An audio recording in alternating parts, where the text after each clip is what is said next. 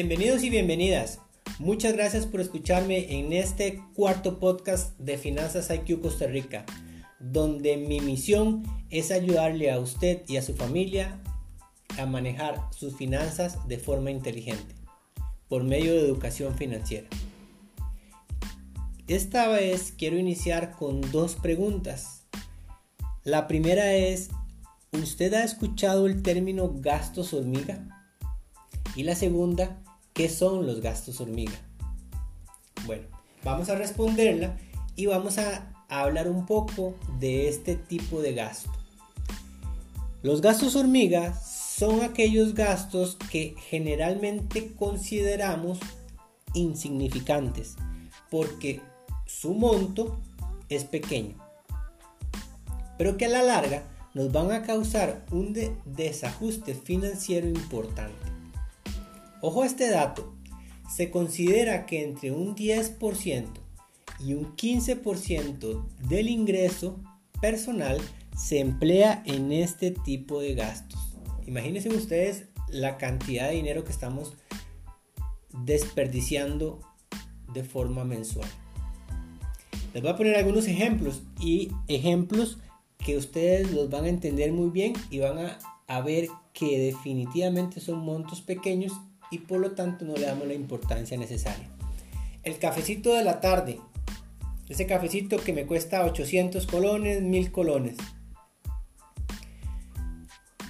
Comida rápida, no llevar comida al trabajo o pedir comida en la casa de este tipo de comida rápida. Las golosinas, los chocolates, los dulces, que son montos pequeños, 400, 500, 200, pero si usted lo multiplica por mes es un monto importante. Gaseosas, helados, el helado del postre de la tarde, después de almorzar, los vicios, aquella persona que tiene un vicio importante lo que está gastando, etc. Es fundamental que ustedes conozcan y mantengan controlados este tipo de gastos hasta donde sea posible. Les voy a compartir 5 consejos para que puedan reducir los gastos hormiga. 1. Compre ese cafecito a un productor nacional que produce café de calidad y lo tiene en la casa. Lo comparte en la oficina. Lo compran entre varios. Van a, a ver que a nivel financiero mucho más barato y a nivel de sabor muchísimo mejor. 2. Compren esos snacks, esos chocolates, esos helados, esas bolsitas de estas para picar por cajas en el supermercado y lo van a consumir durante el mes. Van a ver la diferencia. 3. Determine una cantidad fija de dinero para este tipo de gastos y no se exceda. 4. Lleve un registro de todos sus gastos y así va a saber en qué gastó y si debe hacer algún tipo de ajuste. Y 5. Evite comer fuera de casa y pedir express. Ojo, no es que no lo van a hacer del todo, pero disminuyan ese tipo de gastos.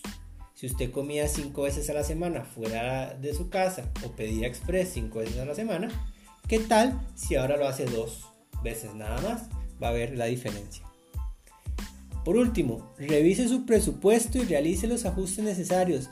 Ustedes van a entender y se van a dar cuenta de un ahorro significativo que van a tener a fin de mes. Y si hacen la multiplicación al año, van a ver un monto importante. Y se van a dar cuenta que pueden ahorrar ese dinero.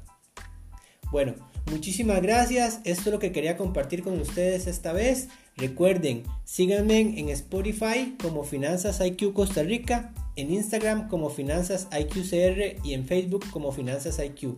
Ayúdenme para poder crecer esta comunidad y poderles seguir ayudando con estos consejos tan importantes y poder aprender y educarnos financieramente.